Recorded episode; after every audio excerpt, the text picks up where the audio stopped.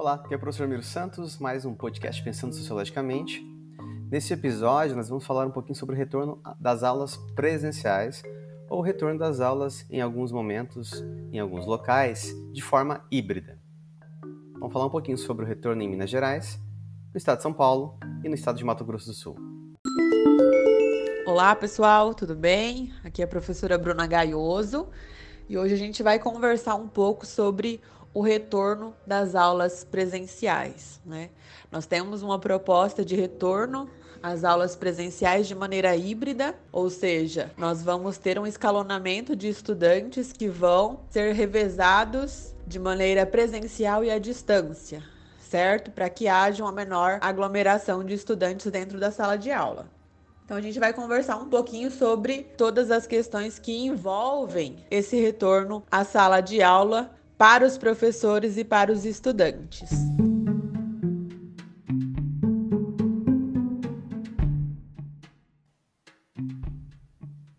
Alguns estados e cidades planejam o retorno das aulas presenciais. Seria mais ou menos torno a partir de protocolos sanitários e com 35% da ocupação das salas. Então é um modelo que a educação chama de educação híbrida, um modelo no qual vai existir um tipo de rodízio em que os alunos se revezam entre o ensino presencial e a educação à distância. Então, assim, a gente vai ver agora um pouquinho sobre a volta às aulas e, em especial, a volta às aulas em São Paulo, em Minas Gerais e em Mato Grosso do Sul. Para a gente começar uma discussão a respeito do retorno das aulas presenciais, nós precisamos entender qual é o cenário atual dessa pandemia. Né? Nós precisamos primeiro perceber que hoje nós temos um número de contágio muito superior ao número que nós tínhamos lá no início do ano de 2020, né, quando nós suspendemos as aulas presenciais e iniciamos as atividades remotas. Por que que estamos tendo essa proposta de retorno agora, neste momento, que inclusive estamos, né, um pouco mais perto da vacina, né? O que, que tem acontecido? O Estado ele tem sofrido uma pressão muito grande da população que almeja o retorno às salas de aula também porque a classe trabalhadora não tem condições né, de pagar uma babá, de pagar pessoas para cuidar de seus filhos enquanto trabalha. Está realmente havendo uma grande dificuldade neste sentido. E aí a gente precisa também entender qual é a concepção de escola que nós temos, né? As reivindicações de retorno presencial estão muito mais relacionadas à necessidade de ter onde deixar o seu filho para poder trabalhar do que uma preocupação real e específica com a educação desta criança. Bom, como fica o estado de São Paulo? Fechadas desde março de 2020, as aulas regulares por conta da pandemia do Covid-19, as escolas vão abrir agora em 2021 e no caso da rede do sistema estadual de ensino, ocorrerá a partir do dia 8 de fevereiro de 2021.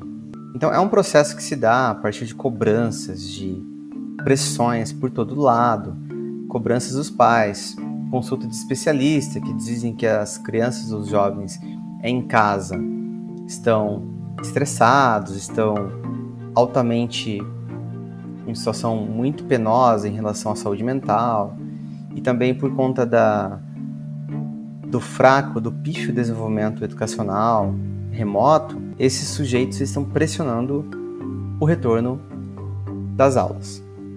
Então, a data de volta às aulas já foi definida, ela vai ocorrer dia 8, no estado de São Paulo, e as escolas funcionarão com 35% da capacidade.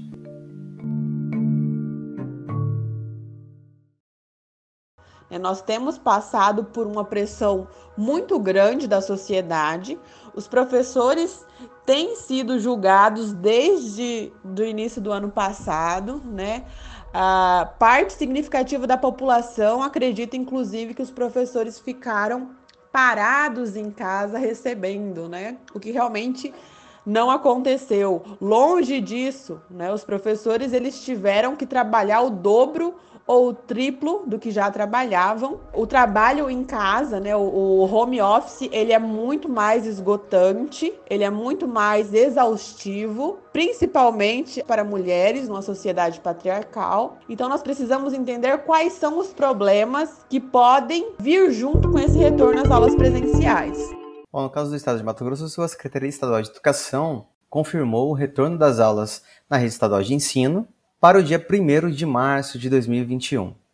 Então a volta seria online de início com o retorno das salas de aula de maneira progressiva no sistema híbrido. A Secretaria de Educação do Estado de Mato Grosso do Sul, ela informou em uma live que a educação presencial iria retornar de maneira remota. Bom, o mês de fevereiro será voltado para orientações e formações profissionais da rede, aquilo que nós chamamos de jornada pedagógica, para que os professores se adequem, façam algum tipo de treinamento e planejem esse início das aulas. Então, isso vai ocorrer durante o mês de fevereiro.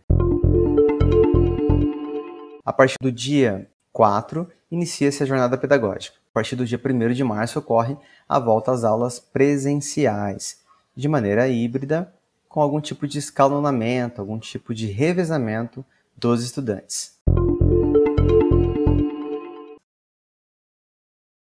A proposta específica do governo é que haja então um escalonamento, que haja um revezamento de estudantes, né?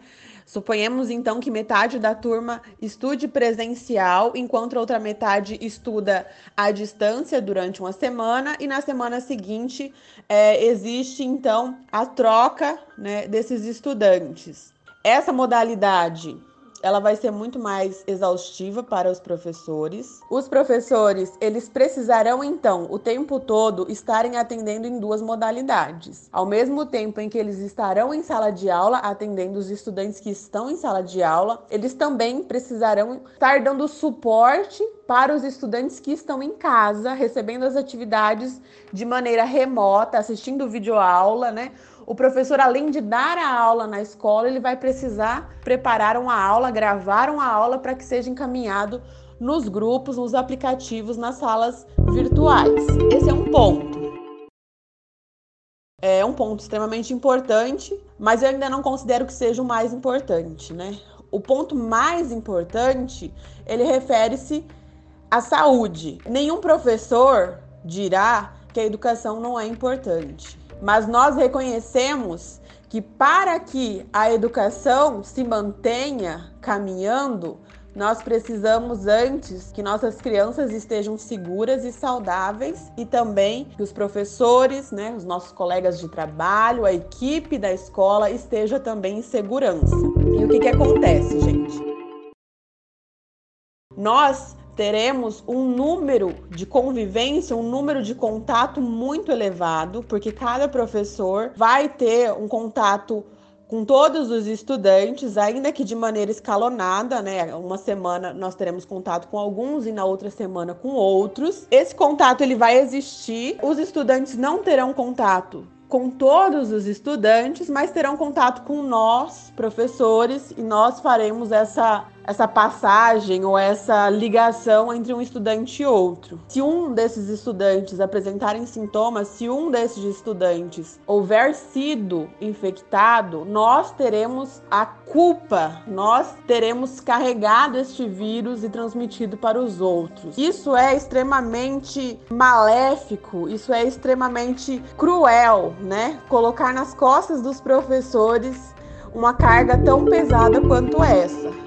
Bom, no que diz respeito à rede estadual de ensino de Minas Gerais, a Secretaria de Estado de Educação fará né, essa retomada no dia 4 de março, de maneira remota. Mas assim, eles pressionam e fazem luta para restabelecer as aulas presenciais. Bom, o Estado de Minas Gerais ele vê com muito risco né, a retomada, vem estudando mecanismos de sensibilização para conseguir garantir essa retomada. Então, é, eles falam que o processo vai ser feito a partir de respeito às normas de segurança de saúde, de prevenção e com todos os protocolos de saúde. Entretanto, a gente sabe que há uma dificuldade de respeitar esses protocolos na população de uma forma geral, há uma incerteza como isso vai ocorrer nas salas de aula e a classe de professores está com o pé atrás em relação a essas retomadas.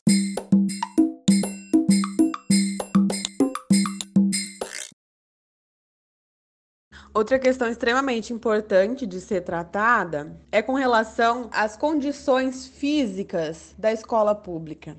Né? Nós temos uma infinidade de, de modelos de escola na rede estadual do Mato Grosso do Sul, que é onde eu atuo, nós temos, é, cada escola apresenta uma singularidade, né? Cada escola apresenta especificidades. Mas de maneira geral, eu trabalho em uma escola de, de realidade periférica. Os nossos aparelhos, os nossos projetores, eles mal funcionam, né? Nós não temos a possibilidade de lecionar, né, de dar uma aula em sala de aula, enquanto gravamos essa aula e transmitimos isso é, de maneira remota. Essa possibilidade ela não existe. Nós não temos materiais sanitários em grande quantidade para poder receber estes estudantes. Nós não temos a mesma realidade de algumas escolas particulares. Nós não temos, por exemplo, condições físicas de fazer todo o processo de esterilização que seria necessário, né, para que os estudantes entrassem em sala de aula. Nós não temos. Nós não temos materiais para gravação de aulas com qualidade. Também não temos, pessoal, é, a possibilidade de gravar a aula e transmitir para os estudantes que estão em casa de maneira remota, porque é impossível a gente acreditar que os estudantes que estão em sala vão ficar em total silêncio para permitir a gravação. Nós estando em casa, nós já passamos por problemas, né? Porque aparece um cachorro latindo, uma moto que passa e buzina, o filho que precisa de alguma coisa, então já é difícil para a gente gravar a aula em casa, sozinhos. Imagina como será para gravar a aula estando com outros 15, 20 estudantes em sala né? Porque essa é a realidade nossa. Nós temos turmas de 40 estudantes. Agora vocês imaginam, de maneira escalonada nós vamos ter pelo menos 20. A realidade física das salas, ela não permite 20 estudantes com o distanciamento de um metro e meio. Não permite. Então nós precisamos pensar se nós temos condições reais de voltar de maneira presencial antes de sermos vacinados. Uma parte significativa da população acredita que estamos com preguiça de voltar para a sala de aula. Acreditam? É, isso é extremamente descabido, porque o trabalho em sala de aula ele era um pouco menos desgastante que o home office.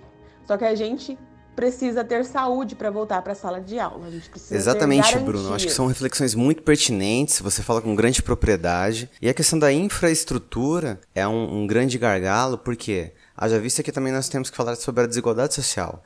Então, as discrepâncias que existem no nosso alunado, na nossa clientela, que é o nosso aluno e suas famílias. Então, além da infraestrutura comprometida, a desigualdade que se passa na qual os alunos eles não vão ter condições ideais para realmente assistir essas aulas em tempo real, de maneira síncrona. Ao mesmo tempo, efetivar esse, esse que nós estamos chamando de ensino híbrido, que a gente tem que fazer certas ressalvas em relação ao termo, porque ensino híbrido vai abarcar vários planejamentos, várias metodologias de formas mescladas, as quais usam tecnologias a um planejamento para que haja uma flexibilidade no currículo, há um planejamento para que o aluno tenha uma agenda própria, um roteiro específico de ensino. Então, assim, há várias coisas a serem discutidas. Nós estamos chamando isso de ensino remoto emergencial, ou ensino emergencial remoto. E é claro, agora uma forma híbrida.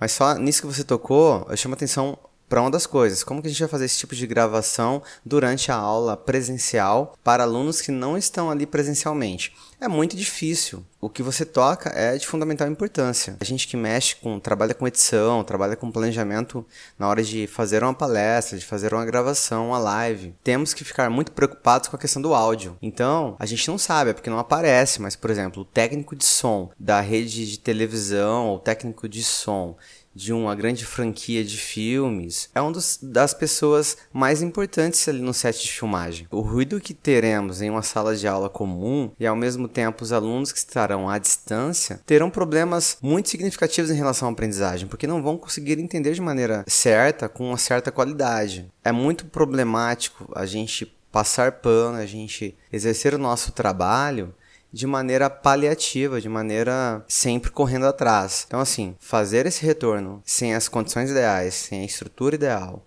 sem planejamento adequado, sem as ferramentas disponíveis, é um tiro no pé. Não é preguiça da classe trabalhadora, não é preguiça da classe de professores, é uma classe que ama o que faz, que recebe pouco por isso, sempre está atrás, mas é um debate que a gente precisa fazer agora.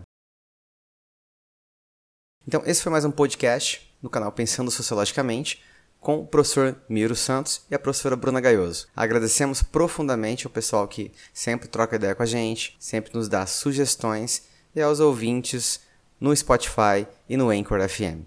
Valeu, abraço!